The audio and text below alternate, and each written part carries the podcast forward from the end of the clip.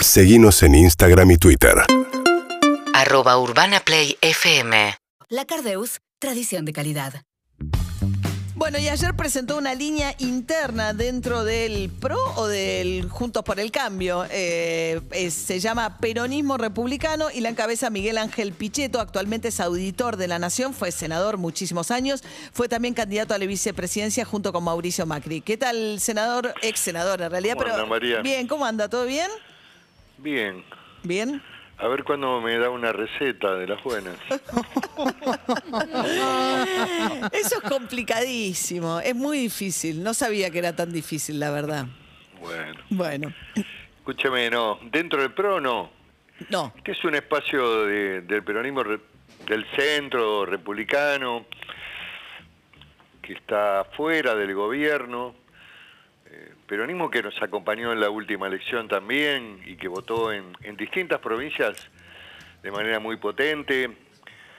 Eh, hemos hecho un- una reunión importante al- a cielo abierto, tratando de cuidar el protocolo, en una cancha de rugby, más de 1.500 personas. Primer acto después de la pandemia.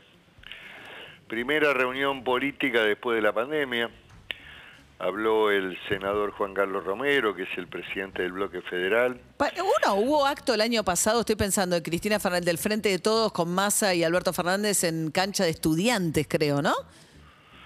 Durante la cuarentena, Sí, el año pasado, en diciembre. ¿De Racing o de estudiantes? cancha de estudiantes, creo que fue eh, el año pasado, noviembre. Que fueron solamente los ministros, que fue un fueron los ministros. Ah, Estamos no. hablando de la gente. Ah, con 1.500 ¿Usted personas. puede hacer eh, política con ministros o con la gente? Bueno, ustedes siguieron un baño de popularidad. No, no, er- era importante porque implicaba un desafío, porque está terminado el Zoom, María, se, ca- se acabó el Zoom. ¿Se acabó? Y es una cosa aburrida el Zoom. La política es la interrelación humana, es eh, dialogar con, con la gente cara a cara, encontrarse con la gente. Me parece que tiene que ver con eso. Empezamos una tarea organizativa, eh, agrupa fuerzas independientes también, del centro, centro derecha, nacional. Eh, no estos ultra republicanos, sino centro de derecha del espacio del peronismo y peronismo. A ver, Eh, porque- digamos que está, sí. está abierto y, y además lo que valen son las ideas. En un país que no discute ideas, en donde todo es judicial, Sí. el debate es el debate del judicialismo, de la prisión preventiva de Pedro, la otra de María, qué pasó con el juzgado número tal. Estamos eh, discutiendo otros temas, planteamos una agenda con otros temas. ¿cómo ser? como ser que hay que derrotar al- a la ideología del pobrismo, a, a un montón de hombres y mujeres de la cultura, de los medios, de la comunicación, de la iglesia, de los sectores políticos que creen que solamente salimos por el plan.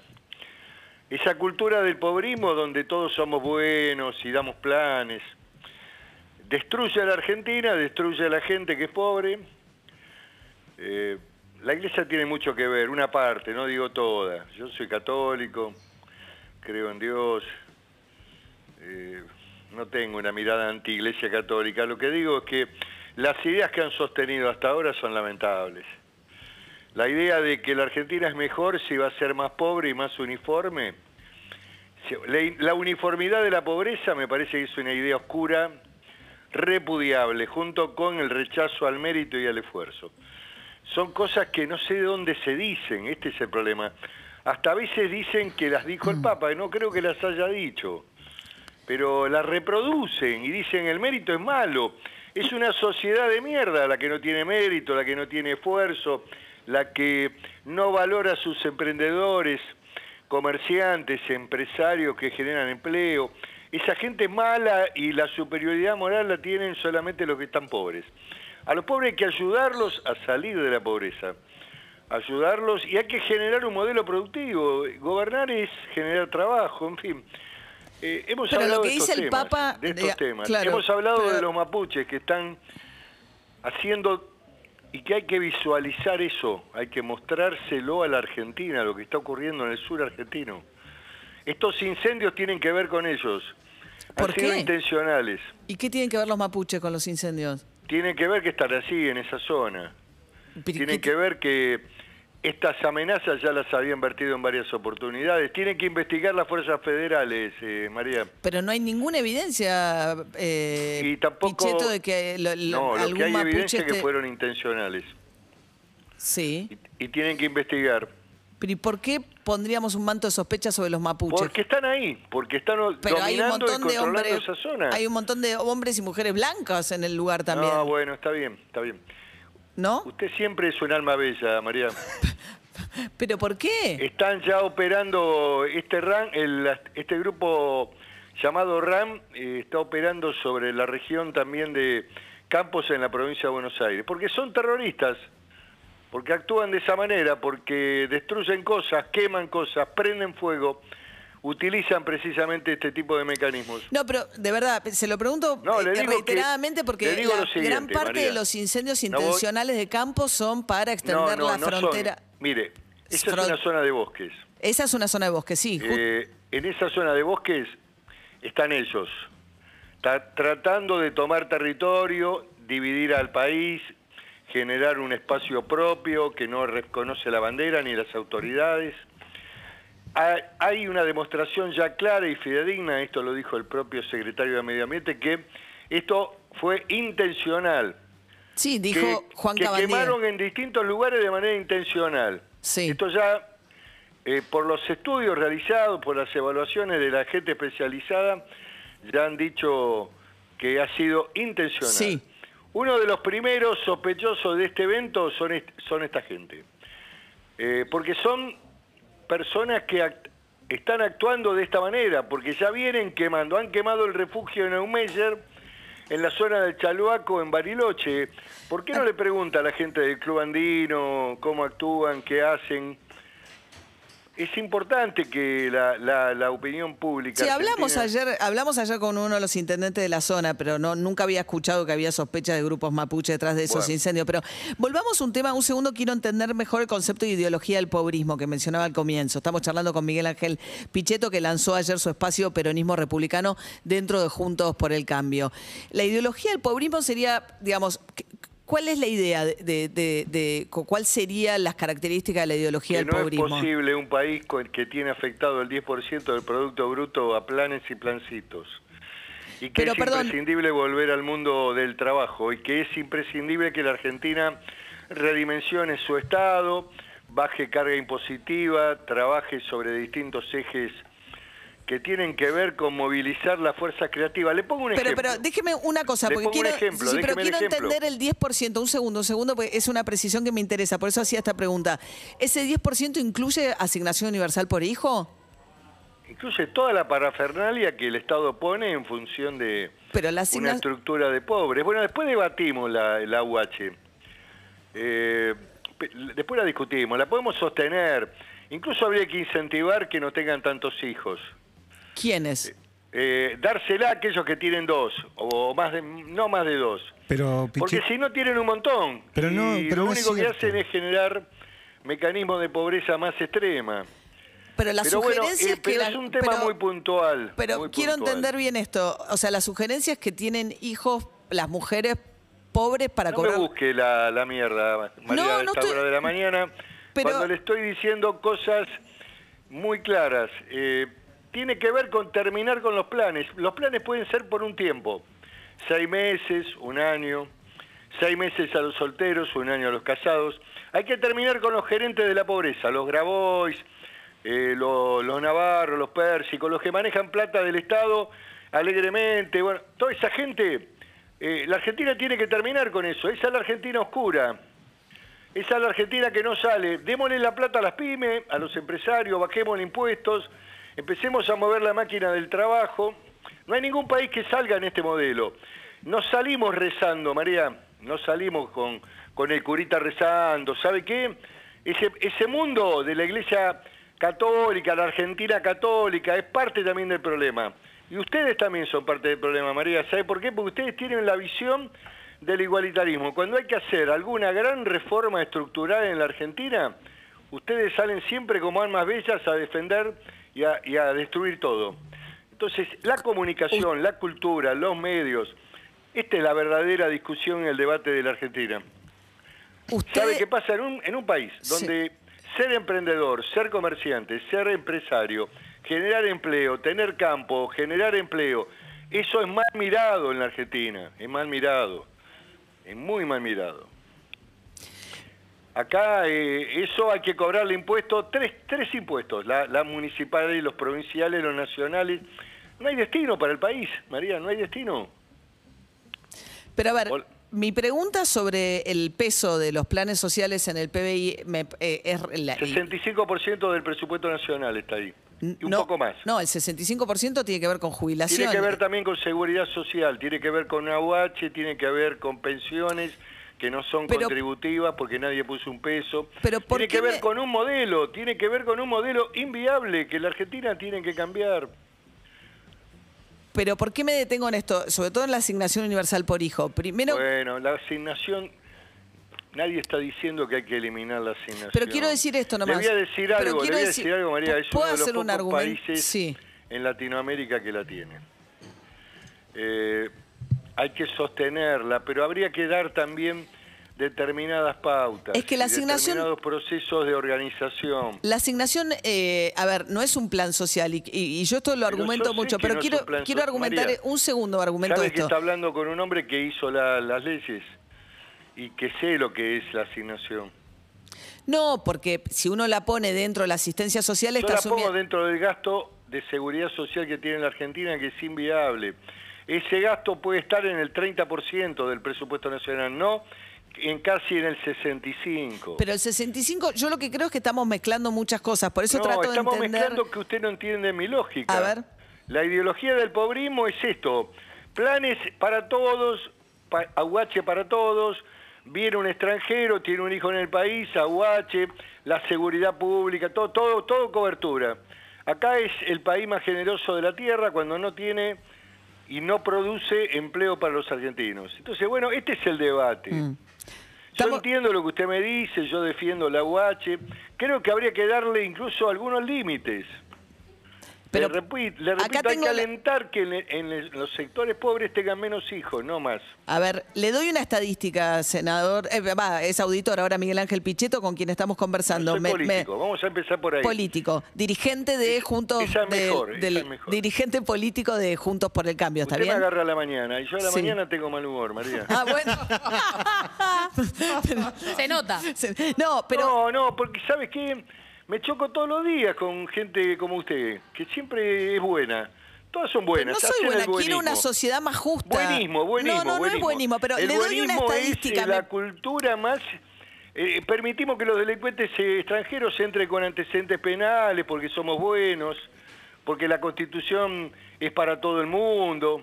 Pero a ver, yo lo que si me leyera la parece. Constitución se darían cuenta que es para los hombres de buena voluntad que vengan a habitar el argentino. Pero acá entran extranjeros delincuentes. Pero Pichetto, si puedo meter una cifra, porque me parece que es bastante importante eh, que entendamos de qué hablamos. Por ejemplo, me, me- me- me pasa David Cayón acá, mi compañero. De los que cobran asignación universal por el hijo, el 52%, o sea, más de la mitad tiene un solo hijo. El 28% tiene Pero dos hijos. bien, María, o sea, solo bien, con cuatro hijos es el 5% nada más. No, porque me parece que si no damos la idea de que... Eh, pero al- usted reconózcame que la Argentina es un país extraordinario todavía a pesar de la decadencia. Usted sabe que en Bolivia no hay asignación, en Perú tampoco. Pero quiero decir una cosa Eh, más sobre la acá asignación. regalamos quiero todo, decir, que no, cualquiera regalamos, y pero enseguida tiene todo. Pero a ver, Pichetto, yo por ejemplo pago ganancias, ¿no? Sí. Y yo deduzco gastos de mis hijas, o sea, yo también tengo una asignación por hijo en el Estado. Usted tiene asignación por- porque trabaja. Eh, y en función de lo que trabaja, tiene, lógicamente, dentro del rubro, el Estado, hay una asignación familiar. Se llama una- asignación se familiar. llama asignación familiar. No es la que- UH, María, la que Pero, usted pero tiene. lo mismo, yo tengo un beneficio, o sea, descuento, beneficios impositivos por tener hijas. Pero usted lo- aporta, María, usted produce. Pero ¿y por qué no eh, asumimos que bueno, el que está bien, tiene... está bien, está bien. Eh, ganó usted, usted es más buena que yo, quédese tranquila. Bueno, a ver. No, lo que me importa, y trato de entender ese, porque si no me parece que damos la sensación de que todo extranjero que viene a la Argentina viene No, a no estoy delinquir, hablando de eso. que todos los pobres tienen hijos para... mire, no Sí. estoy hablando de eso. Ese es un debate más profundo. Todo extranjero que viene a la Argentina no tiene que tener antecedentes penales. Todo extranjero no puede cometer delitos en Argentina porque si los comete hay que condenarlo y echarlo a patadas. Y todo extranjero A que viene a la Argentina no tiene no. que venir a Sinaloa, a la provincia de Buenos Aires. Tiene que ir a, a la Patagonia. Yo me fui a la Patagonia, tenía 24 años, María. Me había recibido de abogado, no tenía nada y fui a la Sí. Patagonia. ¿Sabe qué? No había ni radio ni televisión. Escuchaba radio chilena a la noche. Viví 15 años en, en un pueblo Sí, de 15.000 habitantes. sí. Y me la banqué porque hice mi vida y fue la etapa más feliz de mi vida. Ahora bien, eh, si viene un inmigrante, bueno, hay destino en Comodoro, en el petróleo. eh, en Chubú hay que hacer minería, que es uno de los lugares más ricos del mundo. Están discutiendo ahí con los curas, con la laudato, con, con que hay que buscar otros caminos, que son los caminos de la pobreza. Hay una Si no discusión sobre en- en autorizar o no, desierto, claro, autorizar o no la minería a cielo abierto, pero ahí el gobierno, Alberto Fernández y Cristina Kirchner quieren minería en Chubut, en eso Pero están de ¿cómo no acuerdo. van a querer? Yo estoy totalmente de acuerdo. Yo, yo no soy un opositor que no coincide con algunos temas. Lo que está bien Bueno, está fue bien. y la 12 años minería jefe en del Chubut- bloque. Mire, la provincia del Chubut está mal administrada, es una catástrofe. Sí. Le deben los salarios a los empleados públicos y docentes de hace tres meses. Pero me puedo detener en algo que dijo al pasar un segundo antes, que dijo Sinaloa, provincia de Buenos Aires. Sinaloa la zona más caliente del narcotráfico en México. Hay una asociación entre Sinaloa y la Por provincia. supuesto. Si usted trae todos los años 200, 300 mil pobres de pobreza extrema de los países limítrofes, en donde no hay control, donde, donde la gente no tiene nada y acumula pobreza, lo mismo está pasando hoy en Rosario. Ya en Rosario usan métodos mexicanos. Yo estuve el lunes. Sí, pero eso son la barra, pero eso no tiene nada que ver con la inmigración, son los barra brava que están metidos en el tiene negocio. que ver, con- escúcheme, hay bandas de organización extranjera y argentina. Yo no digo que no haya argentinos, pero la cocaína tiene que ver con organizaciones peruanas que manejan las villas, junto con argentinos. No estoy separando a los argentinos. Hay que, hay, que investigar qué pasa en la 1114, en la Sí. 31, en la 20, cómo está compuesta la estructura social y quiénes son los que venden la cocaína. Ahora, eh, como para, porque no nos vamos, me quedaría eh, tratando de entender la lógica, eh, pero se nos va a ir No, el tiempo. ya sé Pero que es una lógica que usted culturalmente nunca la va a aceptar, porque usted forma parte de lo que también me parece que es imprescindible que cambie su manera de pensar, que es la Argentina que tiene que producir, que tiene que trabajar, que tiene que hacer minería, que tiene que limitar el ingreso de extranjeros porque no nos tenemos que hacer cargo de pobres de todo el mundo y los pobres de Latinoamérica que vengan acá, que, porque la Argentina sigue siendo un país importante en relación a los países latinoamericanos. Tenemos salud pública, tenemos educación, universidad. Entonces lo que hay que hacer es una política distributiva del, del hay inmigrante. gente que viene, trabaja, presta servicios, hace trabajo. otros viven de- del plan.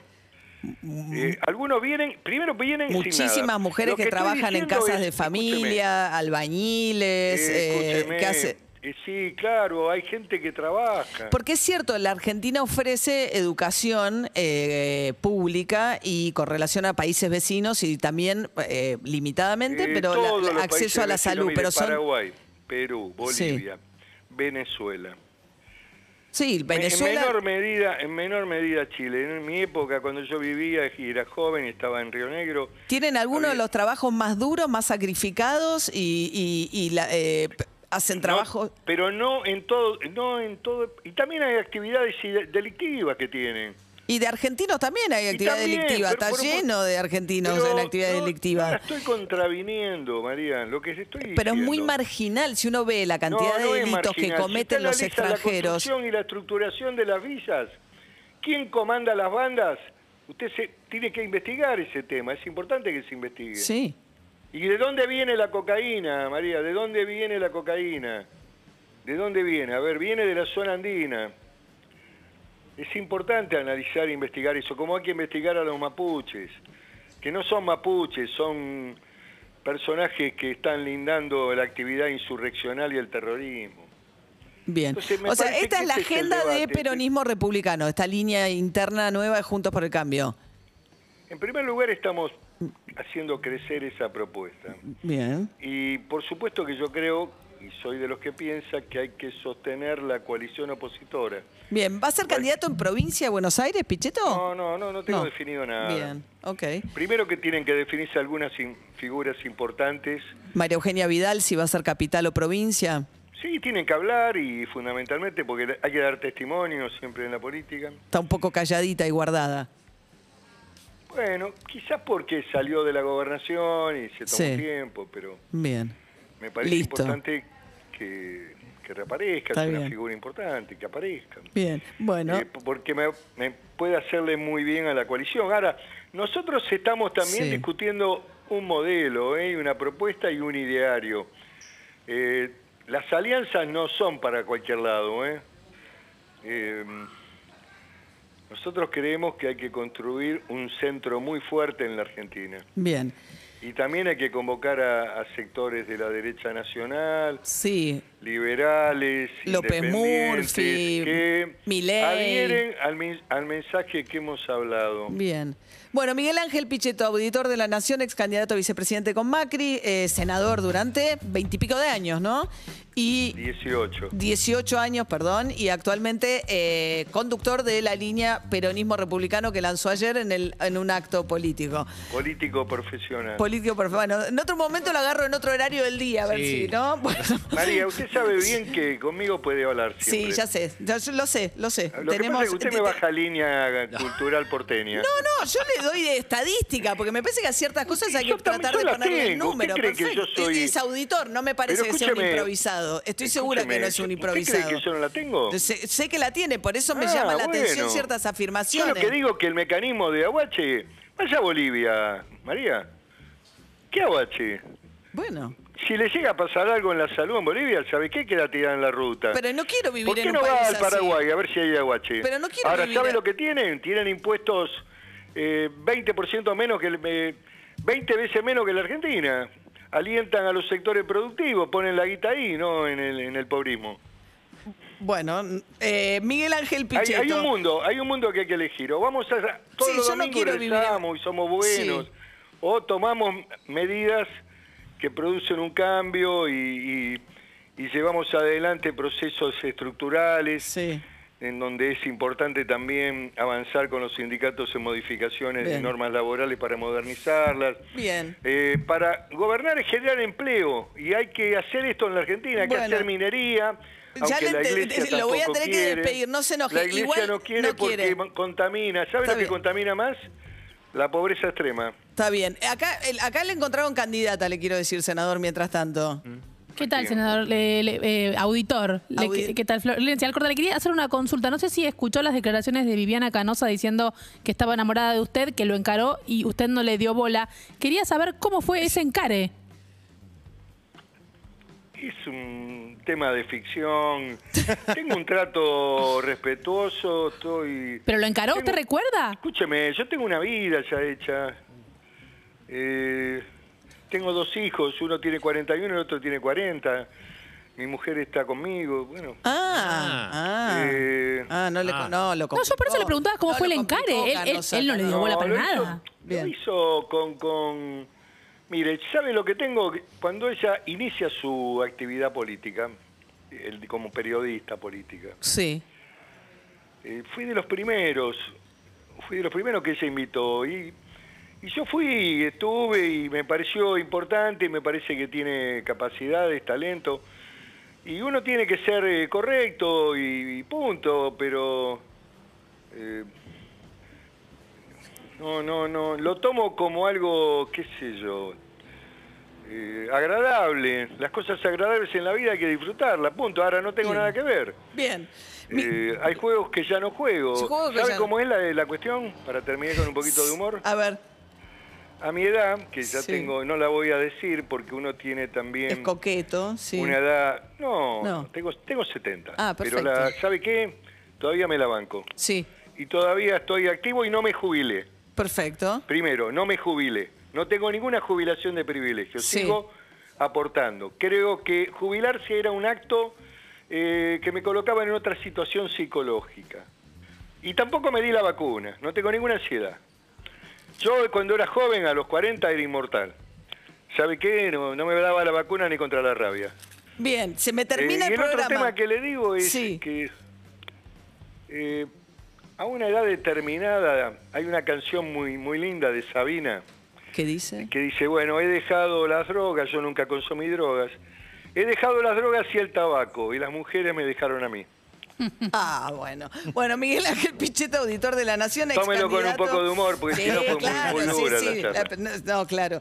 Eh, líder, líder ahora de la eh, línea interna peronismo republicano. Gracias, ¿eh? como Que siempre. bien, María. Hasta luego. Bueno, intenso el reportaje. Creo que tiene mucho que ver con una línea interna del PRO que empieza a tomar mucho ese discurso, ¿no? Mucho más explícito, mucho más abierto. Van a dar una discusión desde ahí que viene, digamos, Patricia Bullrich. Hay una, un, una- un posicionamiento político mucho más radicalizado que está expresado en lo que vienen a plantear muy abiertamente. Y también quieren que- dar esa discusión en los medios fuertemente. Sí. Eh, bueno, Urbana Play. 104.3